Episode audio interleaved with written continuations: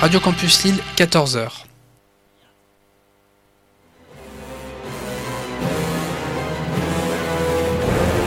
Il est 14h. Vous êtes sur Radio Campus, fréquence 106,6.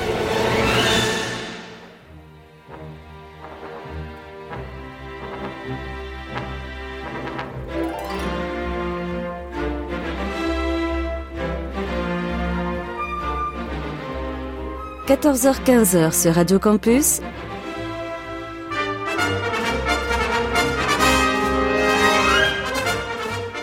Les aventuriers des salles obscures. Le magazine cinéma produit par le quotidien du cinéma. Présenté par Christophe Dordain.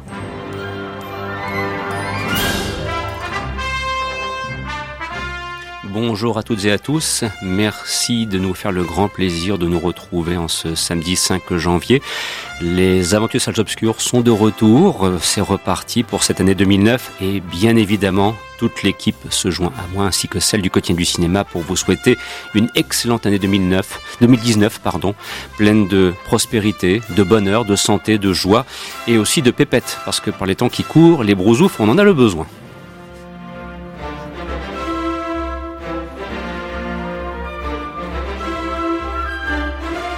Et David, blague à part, je parlais d'argent et non pas de protubérance mammaire. Sur ce, quel sera le sommaire de cette nouvelle édition? Bah, Vous en doutez un petit peu, comme nous n'étions pas à l'antenne samedi dernier, on va vous proposer un panorama des principaux films sortis dans les salles les mercredis 28 décembre et 2 janvier. Pour ce faire, je serai accompagné par l'excellent foie de Boudard dont les Foucades sont bien connus, de non moins excellent Ryan Mézioud. Je vous laisse le soin de découvrir ses critiques que je ne manquerai pas de mentionner à l'antenne. Le tout excellent, là aussi, David Marmignon qui, malgré une nuit bien agitée, la fidèle au poste. Et enfin, nous terminerons avec notre encyclopédie cinématographique en la personne de Christophe Colpart.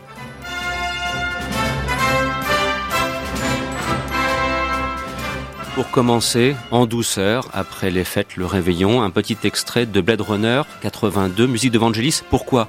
Parce que le film se passait en 2019. Voilà, je vous propose un petit extrait. On se retrouve dans quelques instants pour tourner ensemble une première page d'actualité. Merci d'être des nôtres en ce samedi après-midi. Oh putain, un petit codicile le retour des concours. Ce sera bref, ce sera efficace, mais il y aura des DVD à gagner. Et c'est plutôt du bon film. Hein. Ça s'appelle Branle-bas au casino avec Steve McQueen. Ça date des années 60. Voilà, on vous proposera ça à mi-parcours d'émission. J'ai tout dit. À tout de suite.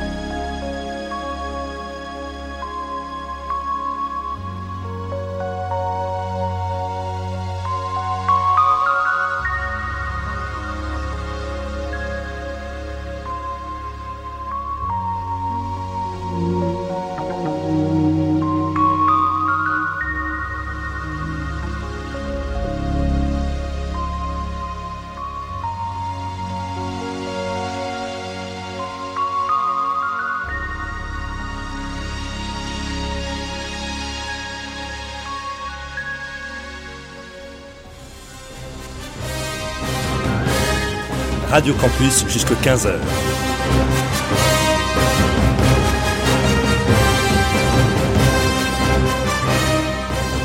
C'est les aventuriers des salles obscures.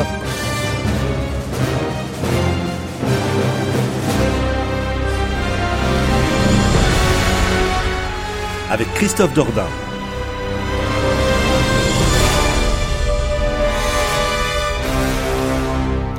Et avec un jingle qui invite à la modestie.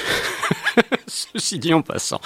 Sur ce, nous attaquons tout de suite le panorama des films sortis maintenant dans les salles depuis euh, deux semaines, hein, les sorties du, du 28 décembre et du 2 janvier, et d'attaquer tout de suite alors avec, euh, bon, ça fait partie de la catégorie des films entre guillemets euh, à expédier, voilà. Et je me rapproche tout de suite de Christophe Colpart qui est allé voir Au bout des doigts. Alors vous avez, si vous le souhaitez, sur le quotidien du cinéma.com une critique signée Oxens Majorante dont le moins qu'on puisse dire c'est qu'il n'a pas été tendre avec ce film, loin s'en faut. Et Christophe, tu vas le rejoindre pour dire que bah voilà cette réalisation de Ludovic Bernard avec entre autres Jules Benchetrit et Lambert Wilson, c'est pas forcément ce qui est le plus intéressant à avoir les salles obscures actuellement. Bah, ce qui est, c'est pas fait, c'est pas encore le fait que ça ne soit pas intéressant. Le, le postulat de départ est n'est pas mauvais, mais le problème c'est que bon, Ludovic Bernard est surtout connu pour être assistant réalisateur et c'est sa troisième réalisation après l'ascension avec Ahmed Silla et euh, Mission Pays Basque avec euh, je ne sais plus son nom, euh, Florent Père, je crois. donc bon, on connaît, voilà, Ludovic Bernard est surtout fait pour faire des films un petit peu qui sont souvent produits par TF1 Film pour, euh, pour les access prime time de TF1. Et au bout des doigts, à beau ne pas être une comédie, c'est quand même euh, quelque chose qui est très formaté pour les access prime time TF1. Alors le postulat de départ, oui, est intéressant, mais ce qu'il y a, c'est que Ludovic Bernard a tendance de tomber un petit peu dans tous les clichés. Parce que bon, effectivement... Euh, le petit prodige du piano qui vit en banlieue. Donc bon, les clichés sur la banlieue, ça, ça, ça pullule parce que bon, euh, lui a beau être un petit, un petit prodige du, du, piano classique, euh, bon bah c'est, c'est, c'est le jeune qui habite en cité, qui a fait plusieurs conneries, qui, a, qui est connu des services de police. Donc on, bon, encore une fois tous les tous les clichés sur la banlieue. Après, tu as aussi les clichés sur les conservatoires de musique classique, comme quoi c'est fait pour une élite euh, fortunée, que la musique classique ne s'adresse que la bourgeoisie parisienne. Et puis après, bah, tu as le fait que le casting, même s'il est bon, il est quand même un petit peu en pilotage automatique, que ça soit Lambert Wilson ou Christine Scott Thomas ou André Marcon bah tu, tu sens bien que qu'ils sont là pour payer les factures et que ils sont un petit peu en pilotage automatique. Après c'est dommage, il y a une belle petite apparition de Michel Jonas, mais le personnage est un peu trop euh, sacrifié à quelques minutes sur euh, sur une heure quarante de film et c'est dommage parce qu'on aimerait peut-être en savoir plus sur ce personnage-là que sur certains autres. Après voilà, c'est plutôt un téléfilm euh, friqué TF1 qui a le droit à une sortie en salle. Hein. C'est un peu dommage. Parce que le postulat de départ aurait pu être très intéressant. Ça aurait pu rejoindre des grands films sur la musique classique tels que Shine. Mais voilà, c'est juste une, un téléfilm friqué, quoi. Bien, vous l'aurez compris. Donc, vous pouvez vous en abstenir. Euh, et d'ailleurs, pas mal de critiques que j'ai l'occasion de lire ce matin en préparant cette émission, euh, indépendamment de ce que nous-mêmes nous avons publié sur le quotidien du cinéma.com, le rappelaient bien. Sur ce, on va passer à tout à fait autre chose et je veux croire qu'autour de la table, il y aura beaucoup de plaisir à évoquer ceci.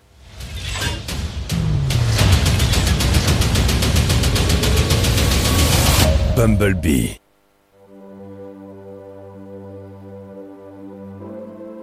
Je m'appelle Charlie Watson. J'ai 18 ans. Aujourd'hui, en fait. La coccinelle, elle est à vendre Elle est à toi. Joyeux anniversaire.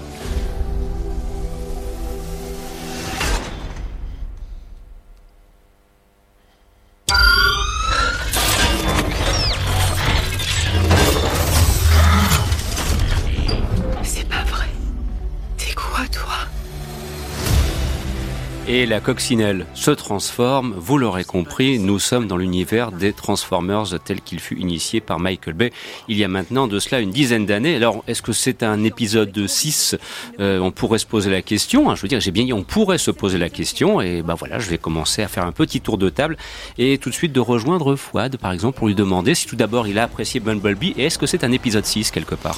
Alors non, c'est pas un épisode 6, c'est beaucoup plus calme. C'est beaucoup plus calme que les films de Michael Bay.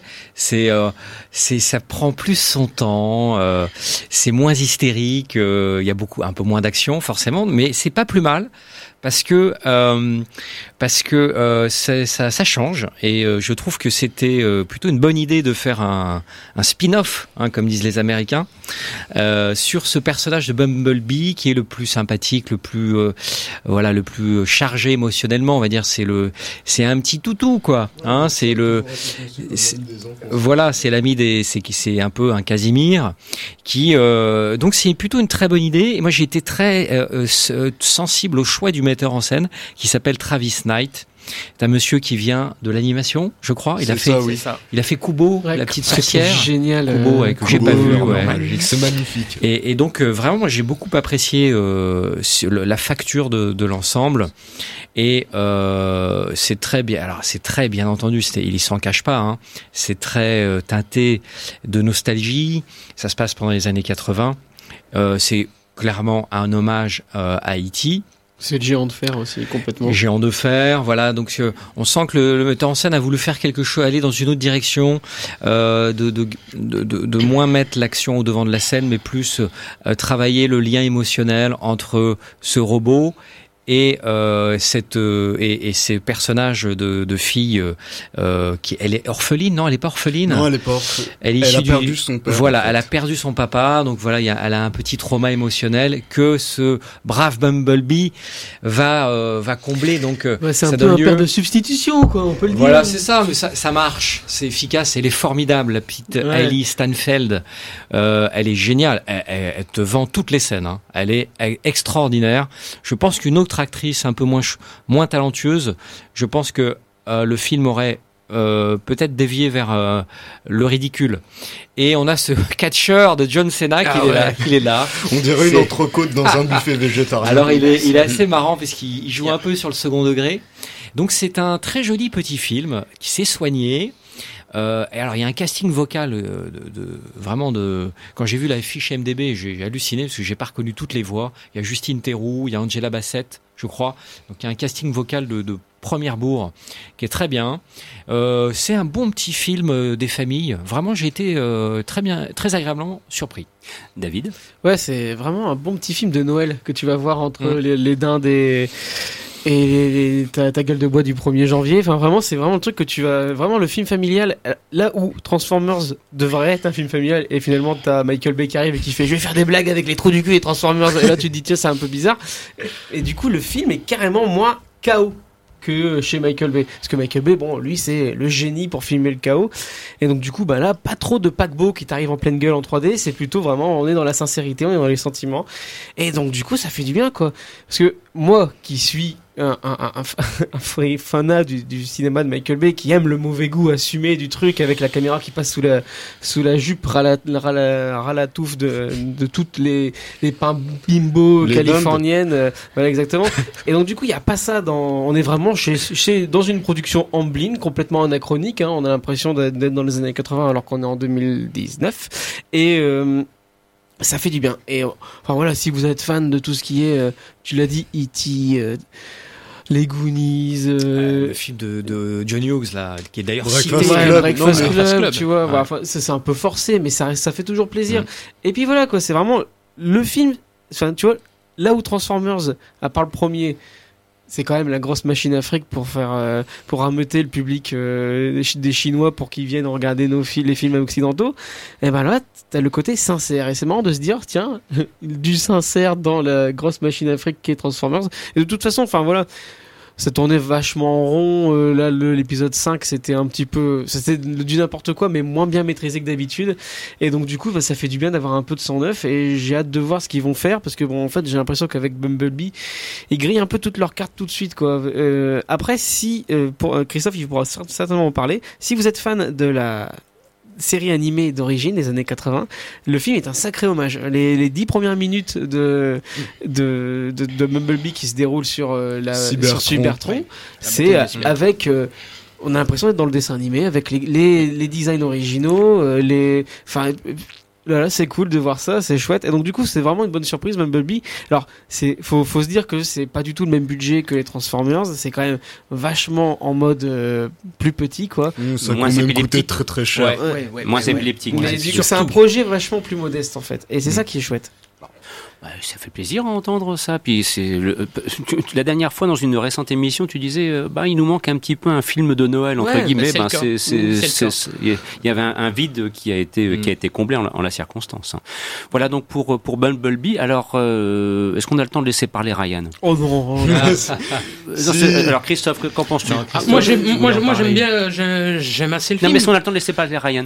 Oh, je Ah. pense. Oui. Je pense. Alors vas-y, tu peux continuer. Voilà, faut compenser les, les cœurs d'artichaut parce que c'est clairement la meilleure suite à, à- aux Transformers de 2007, mais c'est juste parce que la concurrence à côté est, est un peu à la ramasse. À force de cultiver sa déviance, elle a pas réussi à faire un film vraiment convaincant. Donc là, il y a quand même de belles choses à sauver, même au niveau de l'esthétique. En fait, on retrouve, comme David l'a dit, quelque chose de, de plus proche du dessin animé, donc avec des belles formes assez simples à appréhender. C'est ça a une poésie limite candide. Et pour l'action, Travis Knight, comme il vient de l'animation, il sait comment euh, travailler avec euh, des créatures virtuelles. Donc il y a un souci de lisibilité dynamiste qui prend dans les scènes d'action au début, mais qu'on perd au final dans... qui a ses limites, puisque qui dit plus de lisibilité, dit moins de fantaisie pentagruélique, et sur le final, on le perd parce que c'est un... Sur euh, la scène d'action finale, c'est un climax qui se déroule de nuit et tu, tu vois plus grand chose. Donc l'objectif de lisibilité. J'ai l'impression que Oh. Ryan a perdu son âme d'enfant. mais le problème, c'est, c'est le gros problème du film pour moi, c'est cette écriture en fait. C'est comme dans le premier Transformers, t'as le mélange entre mon copain le robot Twingo et euh, le méchant gouvernement qui euh, et les méchants Decepticons qui arrivent sur Terre et la grande guerre qui va se passer. Sauf que même si le premier Transformers est blindé de défauts, au moins la manière dont ça se mélangeait, c'était plutôt harmonieux ça lui donnait un semblant d'identité. Là, c'est chaque intrigue évolue. Chaque, euh, chaque intrigue évolue dans son coin et ça rend le truc encore plus mécanique et artificiel qu'il ne l'est déjà parce que pff, à, quelques accolades près avec le robot, il y a, y a rien de touchant en fait. C'est une succession de codes que tu vois venir en fait et qui arrivent juste parce que c'est nécessaire en fait. C'est nécessaire par exemple de faire euh, euh, détruire la maison par Bumblebee parce que c'est rigolo. Et pour euh, le côté 80s, moi j'en peux plus en fait de la nostalgie Oh, des années 80. Non, là, je trouve qu'ils l'ont super bien fait. En fait, ils te mettent une excuse bidon pour euh, expliquer pourquoi Ellie Steinfeld est- est, euh, écoute sans cesse ses musiques. C'est censé être un instrument de communication pour elle. Le truc, c'est que ça marche pour Bumblebee, vu qu'on lui coupe la voix, mais pour elle, c'est c'est juste un refuge en fait, un truc euh, pour se pour s'isoler de l'autre. Et euh, c'est ça excuse juste un déferlement, mais je reconnais un truc et c'est la plus belle chose du film, c'est quand même Ellie Steinfeld qui est très talentueuse en effet et qui est clairement au-dessus de ce script qui l'oblige à verbaliser tout ce qu'elle faisait passer par son jeu, par ses expressions, par ses gestes. Eh ben, il fallait l'entendre, puisqu'il n'est pas d'accord avec vous. Alors Christophe Moi, je l'aime bien justement parce que, comme dit David, c'est quand même beaucoup moins épileptique que les derniers euh, Michael Bay parce que euh, le, le cinquième The Last Night est quand même euh, à la limite du supportable. Bon après, moi j'aime bien le, côté revival 80s qu'ils ont mis dans Bumblebee et en plus je trouve que c'est très bien fait parce que justement ça prend pas les références communes et habituelles, que ça soit musicalement, il y a quand même beaucoup de Duran Duran, il y a du Stevie Nicks, il y a du Smith, il y a du il y a du Michael McDonald, ce qu'on n'entend pas véritablement souvent quand on fait une BO 80 euh, quand on fait une BO 80s. Donc ça c'est déjà très bon. Bon après si j'ai un petit reproche à faire, c'est vrai que bon J'en ai un- peut-être un petit peu ras-le-bol de voir John Cena engoncé dans des costumes euh, euh, camouflage euh, de l'armée et coiffé comme un coiffé comme un bah les brosses. ouais comme un balai brosse quoi parce que franchement en plus là avec ah bon, la première scène, tu le vois normalement, mais après, euh, tu as, tu le vois avec cette cicatrice à la Tony Montana sur le côté de la figure. T'as l'impression que c'est une, qu'il s'est endormi sur le barbecue.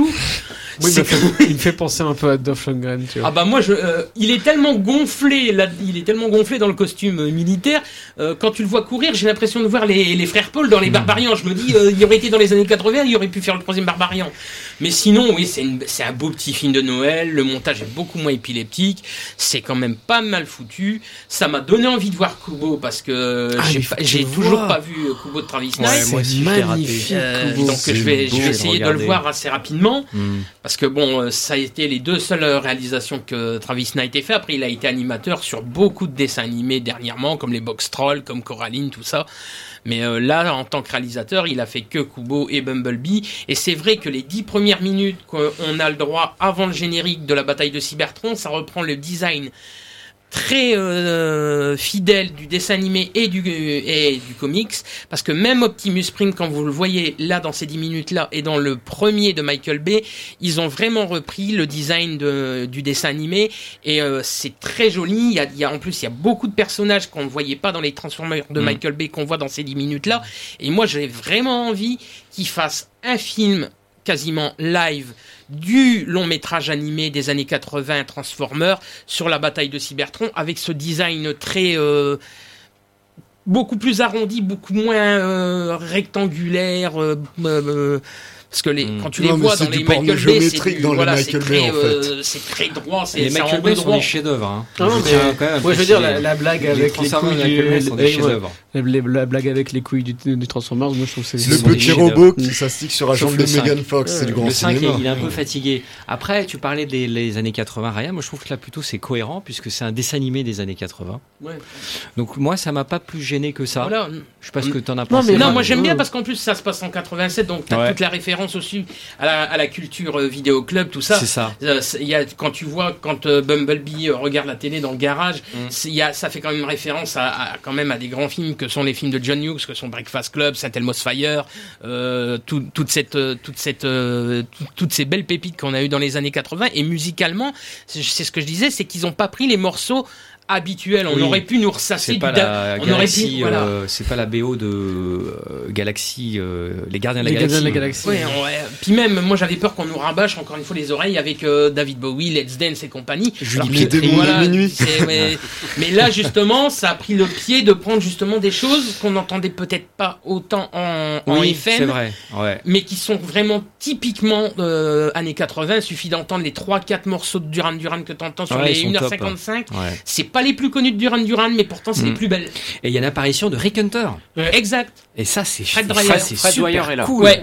Alors, faut pas le rater, hein, parce qu'il est un peu dans la pénombre. Faut Mm. vraiment pas Ouais, le rater. Il joue a- à des. Il est un petit peu vieilli Et maintenant. ouais. Et euh, ça, c'est super. Il joue cool. à des- Qu'est-ce qu'il les connaît au gonzesse Tu vois, Hunter. ressortent pas David Hasselhoff. Hein. Ils ressortent Rick Hunter, quoi. Ça, c'est cool. Ça c'est cool. Il manque juste Didi McCall quoi. Ah ouais, malheureusement. Ah ouais. Bon, bah vous l'aurez compris, Bumblebee, c'est le petit bonbon sucré, le petit plaisir à découvrir encore dans les salles obscures. À tout de suite.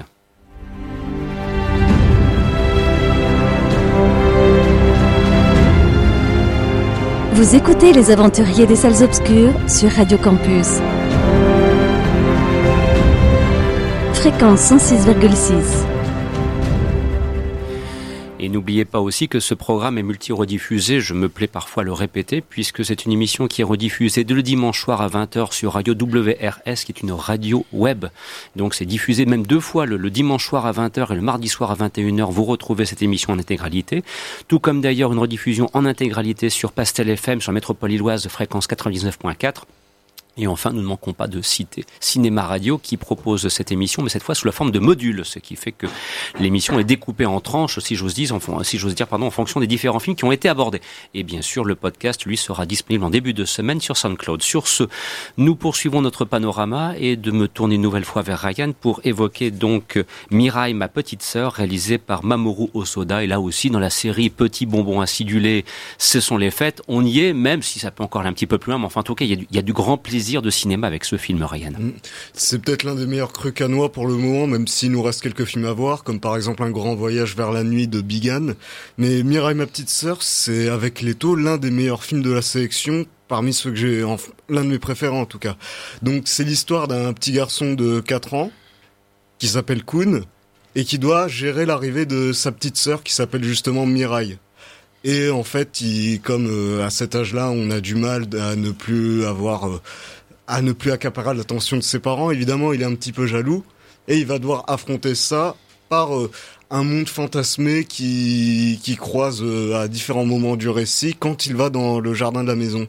Et ça fait beaucoup penser en fait à quelques minutes après minuit cette gestion du d'un événement familial du quotidien qui vient bouleverser euh, bouleverser ta, zone de confort. Sauf que là, bon, c'est une naissance. Alors dans quelques minutes après minuit, c'était vraiment un deuil, c'était vraiment triste.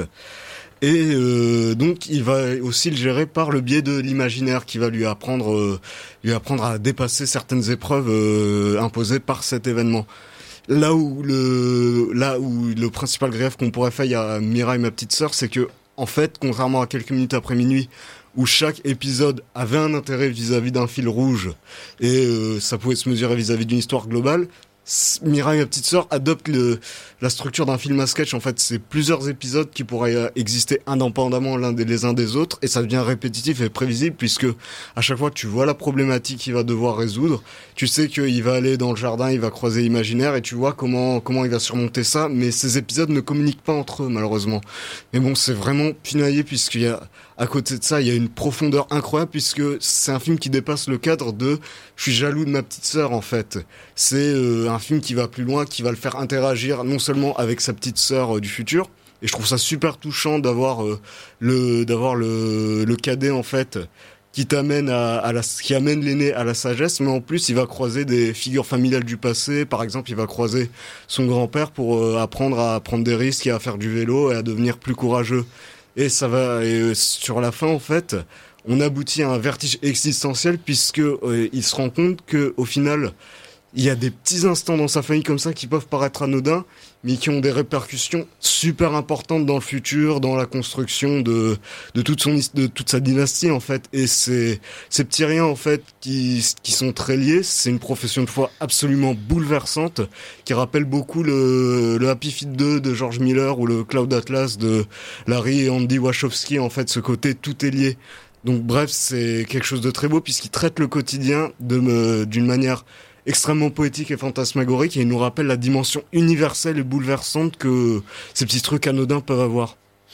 Eh ben, c'est et en fait le, le, petit Kun là, il est pas si un Kun Kun que ça en fait. Alors si je comprends bien. je pensais, y avait pas une, je pensais que t'allais faire une blague sur la marque. C'est pas une marque de saucisson aussi quoi. Non non, Yun Kun Kun enfin, le Yun Kun Kun, le cornio, voyons, c'est le nom du diamant. Ah, c'est-à-dire ce film est un petit diamant à sa façon. Exactement. Histoire d'essayer de retomber un petit peu sur ma blague foireuse, sur mes pattes, je voulais dire. Merci en tout cas Ariane donc pour euh, Mirai ma petite sœur que l'on peut voir sur les écrans depuis le 28 décembre. Alors je vous annonce tout de suite que dans quelques instants nous évoquerons cette fois Première vacances qui est sortie ce mercredi. Ensuite, euh, il sera également question de Bienvenue à Marwen et nous n'oublierons pas la reprise de la semaine Invasion Los Angeles. Et si on a du temps et si on autorise Christophe Colmar à s'exprimer, peut-être on parlera d'une femme d'exception. Mais vraiment, si on a du temps et qu'on l'autorise à s'exprimer. C'est ce que je veux dire? Non mais je blague, Christophe. Bien sûr, on parlera aussi du retour de Felicity Jones. Sur ce, place maintenant à Première Vacances. Donc c'est vraiment ton premier rendez-vous Tinder? Et toi, c'est ton premier? Non, non, c'est pas ton premier. Je sais pas, j'ai pas compté. 30-40. 30-40 Mais tu, tu jouais vraiment comme un sourd. Tu veux partir en vacances avec moi? Comment? Tu la connais depuis combien de temps? Depuis ce week-end. ah, mais il y a un truc bizarre ou pas là? Il a exactement la même sourire sur chaque photo. C'est flippant. En Bulgarie? Et pourquoi la Bulgarie? T'as oublié ce que c'était que les vacances en couple? Alors au casting, nous retrouvons Camille Chamou, nous retrouvons euh, Jonathan Cohen et voilà, Fouad, ça vaut le coup de partir en Bulgarie en vacances Oui, alors c'est bien parce que Jonathan Cohen, il nous emmène toujours dans les pays de l'Est. Donc euh, la dernière fois, il nous avait amené à, à Budapest. Il est comme Steven Seagal. Voilà. et, euh, et il nous emmène là euh, en Bulgarie. Alors le pays des yaourts. Et donc, euh, alors moi, je, je, je, je surkiffe, euh, j'adore Jonathan Cohen, c'est un génie, je trouve que cet acteur est génial. Donc moi, j'y suis allé pour lui, et euh, effectivement, j'ai eu ce que je voulais, c'est-à-dire un Jonathan Cohen show, un festival Jonathan Cohen, et euh, vraiment, euh, voilà, j'ai kiffé chacune de ses scènes. Alors, après, ce monsieur a, beaucoup de talent et a énormément de talent, ce qui fait que on oublie tout le reste. Alors effectivement, le pitch du film est sympathique, c'est-à-dire voilà les premières vacances avec sa meuf. Hein, donc euh, du coup, comment ça se passe? C'est euh... toujours une galère en plus hein, les premières vacances avec sa meuf. Alors, ce sont des moments de vérité. C'est ça, c'est exactement ça. C'est ça en fait euh, parce que pour bien connaître quelqu'un, il faut partir, il faut partir loin en fait. J'espère que vos vos, Hein dames respectives n'écoutent pas l'émission. hein. Ah mais c'est les moments de vérité, Ouais, c'est dans le bon sens. Premières ici. vacances avec madame. Bah ouais. Panne de bagnole sur l'autoroute, je peux te dire que ça te cimente un couple. hein. Non, mais c'est vrai. Et donc, euh, ça, ça marche aussi dans le, dans le bon sens. Mhm. Donc, c'est vrai que le pitch était tout à fait euh, alléchant. Et euh, alors, le, le, le film pêche par euh, simple. Alors, moi, j'ai adoré parce que c'est un Jonathan Cohen show. Et euh, ce monsieur a tellement de talent. C'est un cet acteur, c'est un génie. Moi, je pense qu'on a encore, on n'a pas encore vu 5% de son talent réel. Non, il faut qu'il fasse son Euh, film, euh, le film de Serge Le Mito. Et là, à mon avis, bim. Ouais, vraiment. Euh, euh, et ce qui fait que vraiment euh, en face. Alors, il y a Camille Chamou. Moi, j'ai- elle est très bien. Moi, j'aime beaucoup. Il y a pas de souci, mais. Elle a un rôle qui est un peu, un peu interchangeable. Je pense que c'est elle, ça aurait pu être une autre actrice. Euh, Puis quand l'intrigue se, se focalise sur elle, Hum. le film fait un- ouais, petit coup de absolument. Et c'est vrai que le, le, le, le film pêche parfois par Mm. une baisse de rythme, par un côté un peu décousu. Euh, donc ça, euh, effectivement, euh, il y a des petits soucis d'écriture, mais qui sont vite, vite compensés par le talent. euh, Excusez-moi, hein, je reviens, je reviens encore sur lui, hein, mais le, le génie de Jonathan Cohen. Et c'est vrai que dès que le film s'attarde un petit peu sur euh, Camille Chamou, mais c'est pas, c'est pas elle, c'est son personnage. Ouais, hein. c'est simplement son personnage qui est, qui est moins travaillé euh, et qui est, qui est moins, qui a moins de choses à proposer. Ouais, Il y a moins d'abattage par rapport à Voilà. Jonathan Cohen. Et où, où là, il y a, je pense que les- la moitié de ces scènes, c'est de l'impro. euh, Très- ouais, très certainement. L'histoire du massacre de chat, à mon avis, c'était pas écrit dans le scénario. Ouais. ça, tu vois. Euh, non, enfin, voilà, c'est c'est très drôle. Alors il y a, il y a une petite bande qu'on retrouve à côté. Il y a Camille Cotin, euh, Camille Vincent Cotin, de Dienne. euh, Vincent de Dienne. Voilà, ils sont là. Bon, ils ont des petits rôles, mais euh, cinématographiquement, voilà, c'est du téléfilm. Hein, on va pas se la raconter. Hein, euh, c'est du téléfilm euh, euh, TF1. Hein, donc euh, faut faut pas aller chercher du, du cinéma là-dedans, mais c'est un show. Jonathan Cohen, donc il faut y aller si vous aimez euh, Jonathan Cohen. Euh, voilà, tout ce que j'ai à dire. Bon, bah, c'est. Euh, mais maintenant, ce que les gens ont peut-être aussi envie de voir en des temps sociaux un petit peu difficiles, c'est peut-être aussi ce genre de film. Après Très tout, hein. je veux dire, voilà, c'est pour, bien prendre- pour sûr. simplement prendre un petit peu de Bien plaisir sûr. en salle et puis c'est tout. Christophe, Bah, moi, j'aime bien Jonathan Cohen. J'ai beaucoup aimé Budapest. Je l'aime beaucoup dans, dans Pop Redemption avec Julien Doré. Mais quand je vois la bande-annonce de Premières Vacances, ça ne me donne absolument pas envie. c'est le problème des bandes annonces. Tu l'as hein. vu? Non, j'ai Ah. pas été le voir parce que la bande-annonce me coupe, me coupe vraiment l'envie. Bah, ça me, ça- faut j'ai- s'en méfier, Franchement, faut quand je vois la bande-annonce, ça m'a même pas arraché un sourire. Il faut s'en Je trouve, méfier des je bandes trouve ça annonces. tellement pas, je trouve non, ça mais tellement non, mais c'est un Jonathan Cohen movie. Ouais, non, c'est ça. Je trouve ça tellement prévisible. euh, Je trouve que les gags sont tellement prévisibles déjà. Rien que quand tu vois la bande-annonce, ça ne me donne Alors, absolument pas. y a pas- envie. y a le meilleur n'est pas dans la bande. Ouais, c'est ça. Il y a des trucs encore plus drôles. Comme- Ouais. dans la bande-annonce. Je je vais même citer quelqu'un dont on connaît le, le sérieux incontournable quand il s'exprime autour de cette table, Victor Van de. Voilà. Ah, je, je Victor. vais, je vais citer Ah oui, Victor, ça, c'est- hein, attention. qui nous dit à Ouais. propos de Premières Vacances, c'est un film chaleureux et drôle qui risque bien d'avoir son petit succès l'année prochaine. Ouais, voilà, même lui fait. a été Et convaincu. il a- je suis Il totalement il a d'accord raison avec parce lui. que le, le film cartonne pas mal en première semaine. J'ai pas vu. Si, si, si, Ah ça bon marche bien. Ah, ouais. bah, Oh, non. On aura l'occasion de, Non, ça de- marche pas. de regarder les chiffres. Ah bah, C'est le premier film qui est sorti, c'est le, meilleur du box-office cette Mais c'est semaine pas un et bon ça ne score, marche pas. le meilleur. Mais qu'est-ce qu'il est chiant C'est Ariel. le moins C'est pire. Victor est pas là, t'as l'autre qui fait le relou. Mais Non. c'est pas possible. C'est pas bon, il a même pas fait sans entrée par copie sur son premier jour, c'est pas terrible. T'es Mais- sûr Tu, tu, mais- tu as- t'as vérifié les chiffres Un truc comme. Attends, Et- oh, ah non, mais là, alors, moi je propose une vérification Co- ouais, non. en direct. Jonathan Et en Cohen, plus, il sort de, de Budapest allez-y, qui était un que four complet. Et, Mais c'est euh, moins pire. Du, du, du, euh, Dis-moi, Fouad, vas-y. Ce qui est bien, alors, c'est que le film, effectivement, euh, c'est une succession de voyages, c'est-à-dire qu'ils partent en- ensemble euh, en vacances, et puis ils s'aperçoivent que, voilà, au fur et à mesure, ils se déplacent. Donc, c'est un espèce de road movie, Mhm. d'une certaine manière, le film. Ils s'y changent d'endroit régulièrement. Donc, ça donne lieu à des scènes. Alors, l'office de tourisme bulgare, à mon avis, doit tirer la tronche, parce que Bah, comme celui de Budapest. ça qui faisait donne la- vraiment pas une bonne idée. Ouais, voilà. Celui de Budapest faisait aussi la, la tête à la sortie du film. hein. J'y sont allés vraiment à fond la caisse sur les clichetons euh, de la Bulgarie. Vraiment, là, ils ont été un peu méchants. Euh, mais bon, euh, on, on voit de tout type. Mais tu vois, c'est quand même assez curieux, avant que David ne sorte, n'exhume les derniers chiffres, c'est que ce que l'on fait avec Budapest et avec Premières Vacances, que les Français ont fait à propos de la Bulgarie et de la Hongrie, c'est ce que les Américains nous font, nous, à propos de la France. Le côté un petit peu, on joue sur les clichés, on stigmatise, on Oui, s'arrête à des. C'est Voilà. que là, le pays passe pour un pays dégueulasse. Voilà, c'est ça. ça. qui est, de- c'est Ouais. ça qui est dur, quoi. Alors moi, je connais pas la Bulgarie, mais je suis sûr que doit y avoir des, Ah oui, des oui, endroits non, sympas faut- en faut Bulgarie. C'est comme en, comme en Hongrie d'ailleurs. Tu vois? Alors quels sont les chiffres, David, dis-moi, pour euh, rétablir Voilà. une vérité Alors en gros, la semaine a été assez, assez, euh, ça, ça démarre doucement, mais première vacances est le premier de la, de la première semaine. Et- premier tant mieux. Tant 30 mieux. 000, un peu moins de 30 000 entrées sur 350 euh, allez- copies. allez le Voilà, Ça allez fait- voir allez- Jonathan Cohen c'est pas- ah, Ça avant qu'il moins de devienne un, 90 Oscar, un- entrées un- par, un par- acteur par oscarisé. c'est pas terrible. Bien.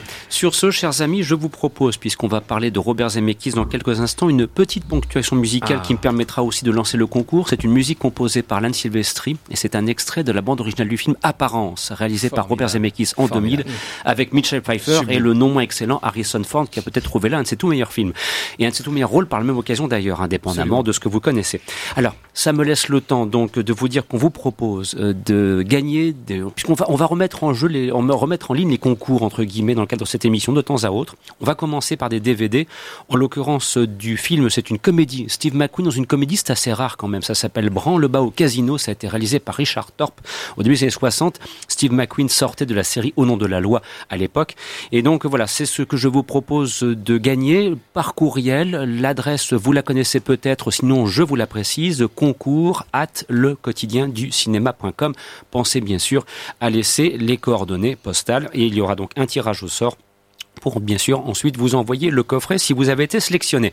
La question la voici. Euh, Steve McQueen a tourné les années 60 dans un très grand film qui se passe dans un camp de prisonniers. Quel en est le titre? Voilà, vous voyez, c'est une question qui donne une redoutable difficulté. Réponse attendue, concours arrobase le quotidien du cinéma.com. Sur ce, un petit extrait musical de Apparence et on se retrouve dans quelques instants pour parler justement du nouveau Robert Zemeckis. Bienvenue à Marouane, à tout de suite.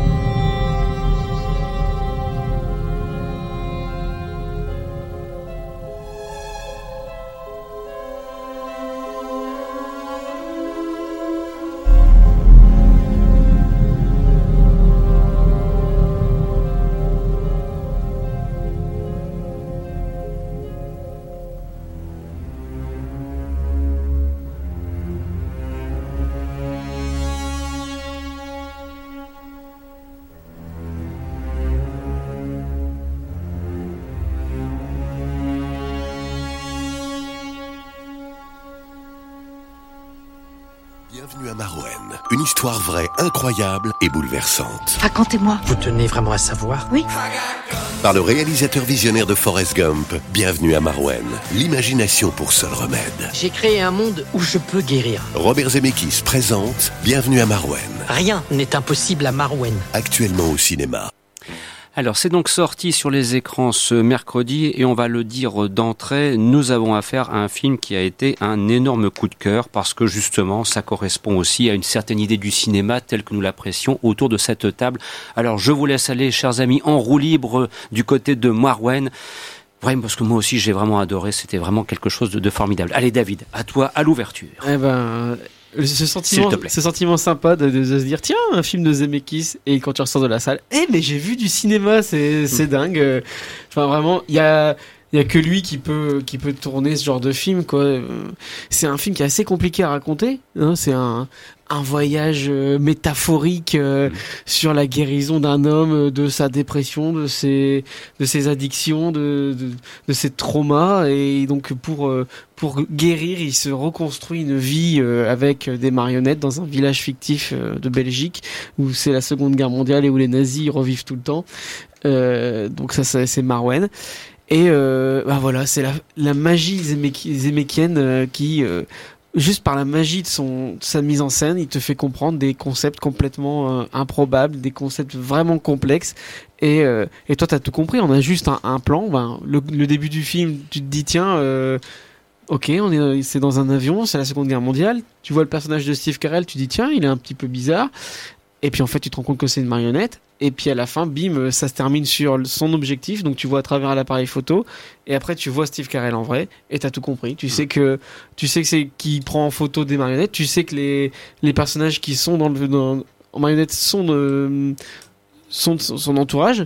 Tu sais pas encore qui, mais t'as tout compris. Donc le film, il te le raconte plus tard, mais tu t'en fous parce que t'avais déjà tout compris. Et voilà, c'est vraiment. Enfin, L'intelligence cinématographique de ce metteur en scène est absolument sidérante. Et puis, elle euh, a toujours été. C'est ça. Ah oui, oui, oui. Et, euh, et enfin, le mec là en ce moment, il enchaîne les films et à chaque fois, c'est toujours un, un, putain de chef-d'œuvre. Donc c'est, enfin, c'est vraiment chouette. Et puis là, c'est un film qui est vraiment sublime parce que, ben, en même temps qu'il qui, qui nous compte, euh, qui nous compte, ben la psychanalyse, on peut dire, de ce personnage, ben, il fait sa propre psychanalyse. Il y a des, il y a des trucs complètement improbables, quoi. Euh, moi, je pense à toutes ces scènes de violence ultra violentes, ultra gore avec des marionnettes. Toutes ces blagues euh, qui m'ont bien fait plaisir de, de mecs euh, un peu pervers et rotomanes qui aiment les gros nichons et s'habiller avec des, avec des, des, des, des talons hauts, voilà, etc. Enfin, voilà. Et puis c'est vraiment un, un film, c'est une ode à la différence, mais tout en étant, bah, ouais, je m'habille avec des vêtements de femme. Et alors?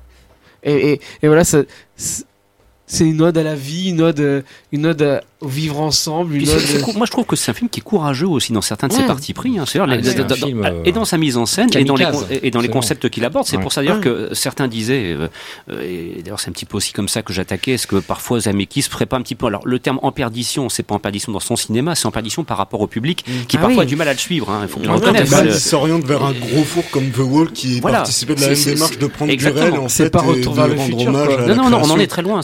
Pas un film entre guillemets qui se veut spontanément grand public, alors que pourtant c'est d'une lisibilité exemplaire.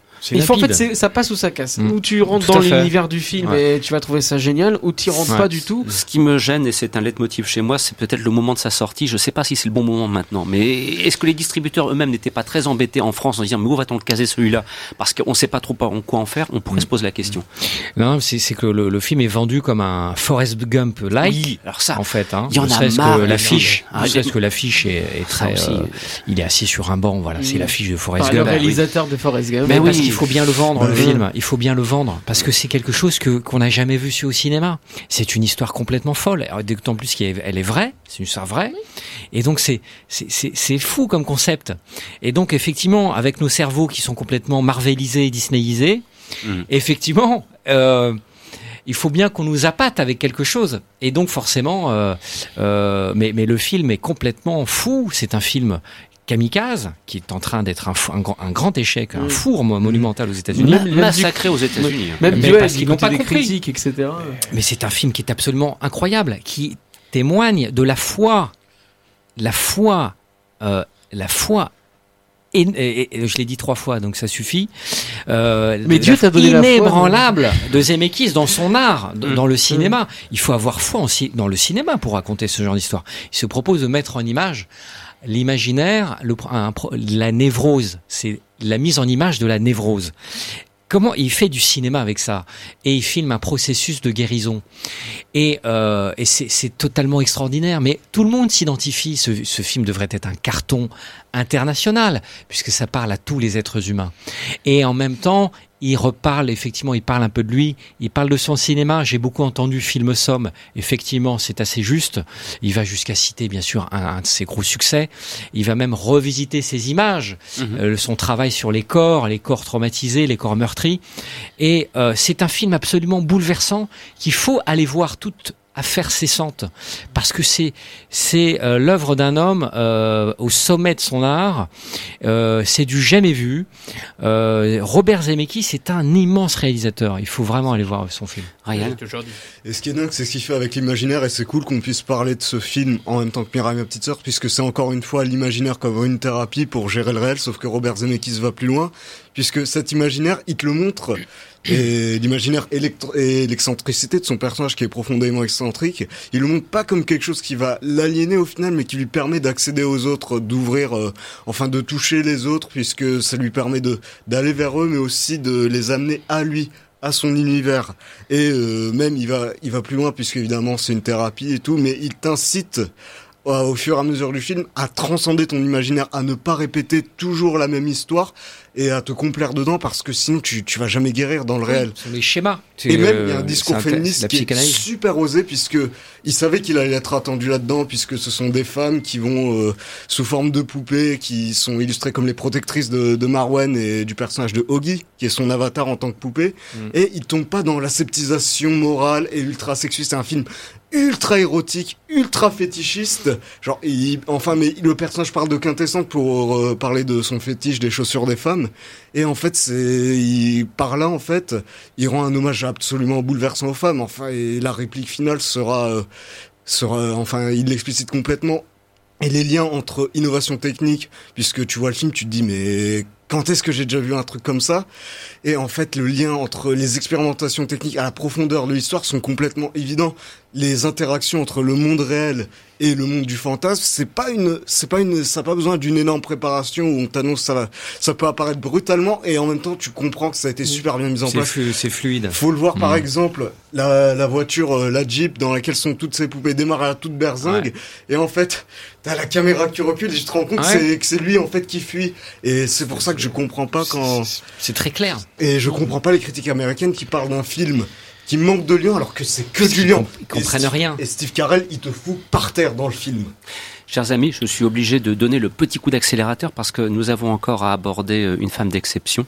Et puis euh, Christophe voudrait aussi pousser un petit coup de gueule et on vous évoquera également Invasion Los Angeles de John Carpenter qui est ressorti en salle. Donc voilà, il nous reste une dizaine de minutes, ça va être un petit peu short, on va essayer d'aller à l'essentiel.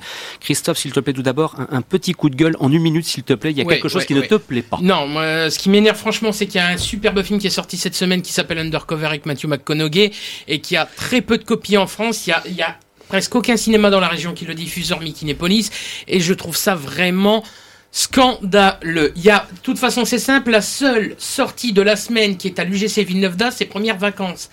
Une femme d'exception n'y est pas. Bienvenue à Marouane n'est pas en version française. Ouais. Undercover non plus. Mhm.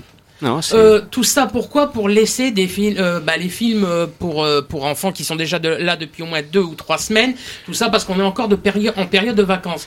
Alors d'accord, on a besoin de films euh, pour enfants pour euh, pour les vacances, mais c'est pas non plus une raison pour bouder les films pour les adultes. Ouais, mais quand même, Merde. quand, quand t'as des gamins, il faut bien les... il y a 15 jours à caler, ben, tu les Netflix fous aussi noche, hein, il faut...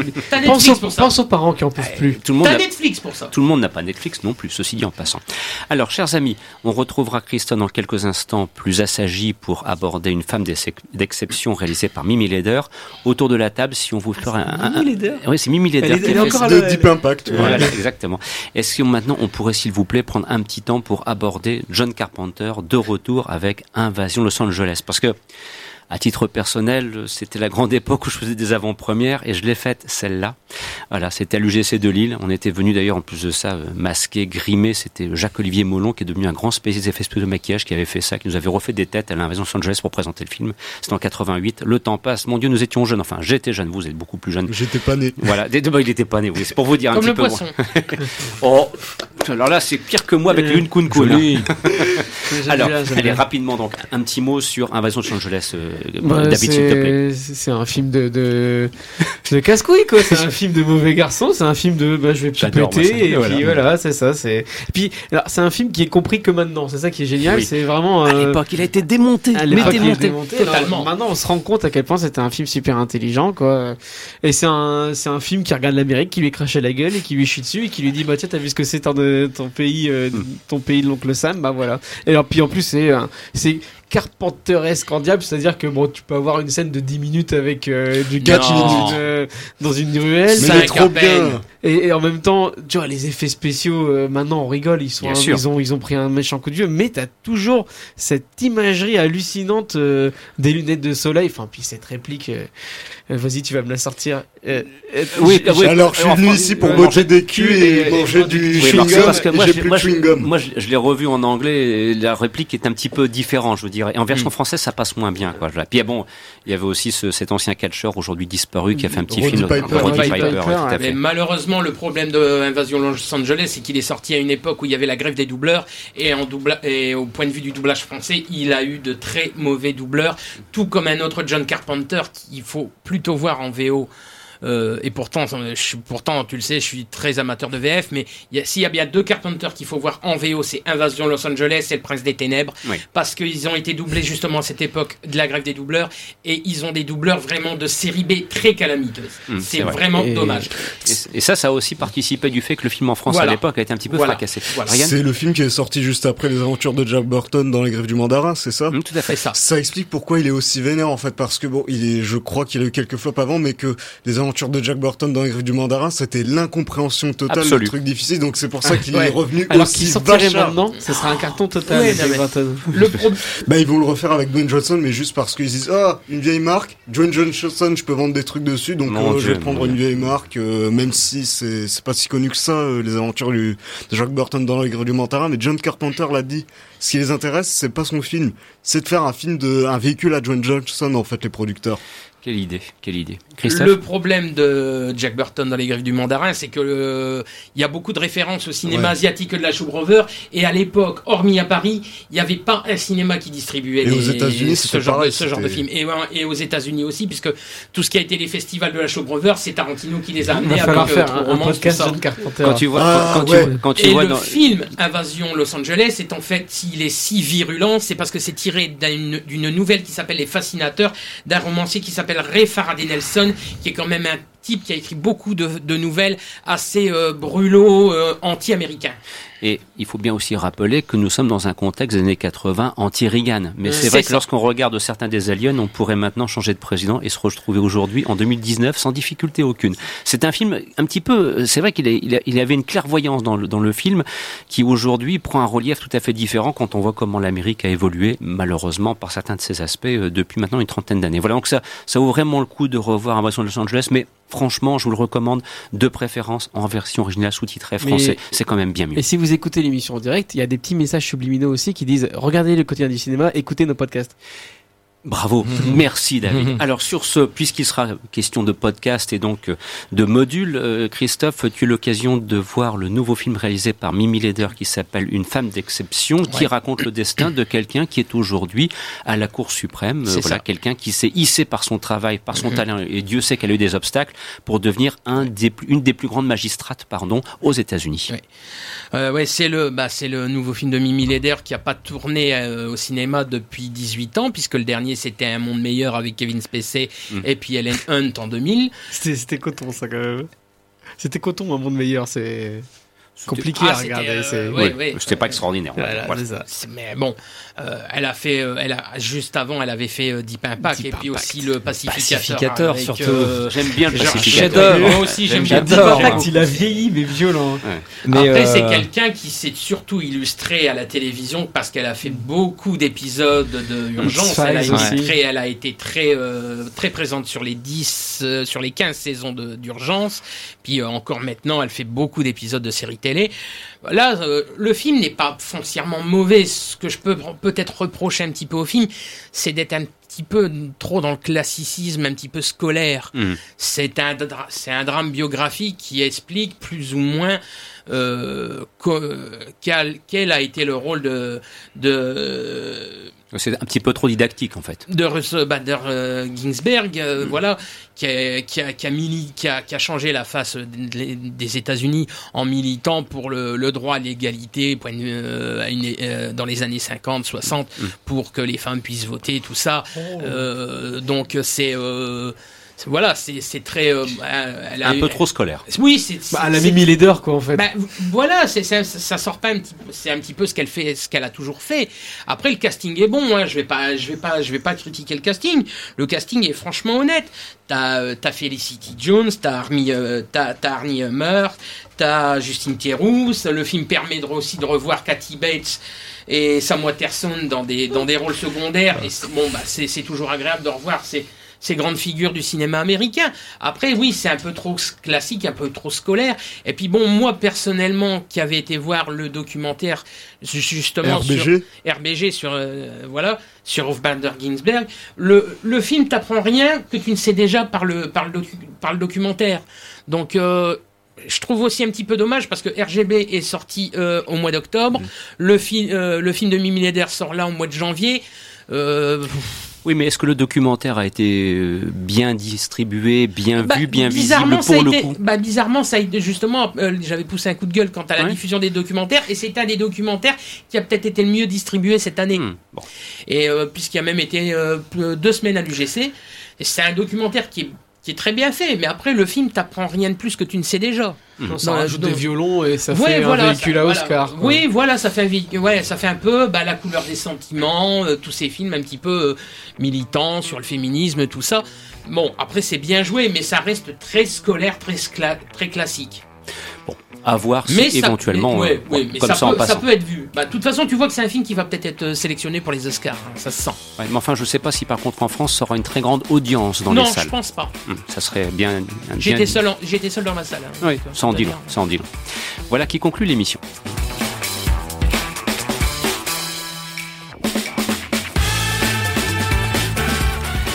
C'était donc la première des aventures salles obscures pour cette année 2019. Euh, Vous étiez en compagnie de Christophe Dordain, Ryan Mézioud, Fouad Boudard, David Marmignon et Christophe Colpart. Dans quelques instants, suite des programmes sur votre station préférée.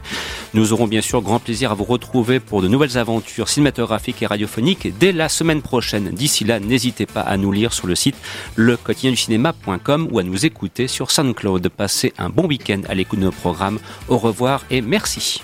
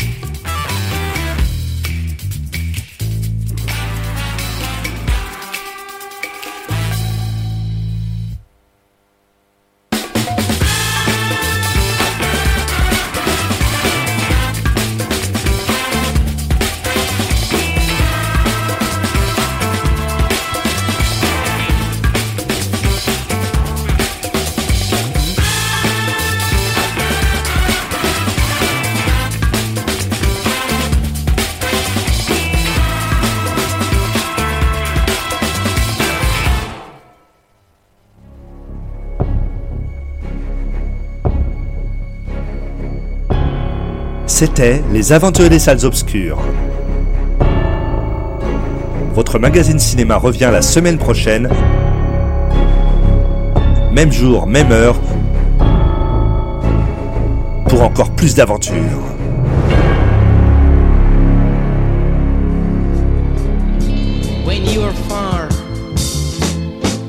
Right now, all I can do is sit and play my guitar.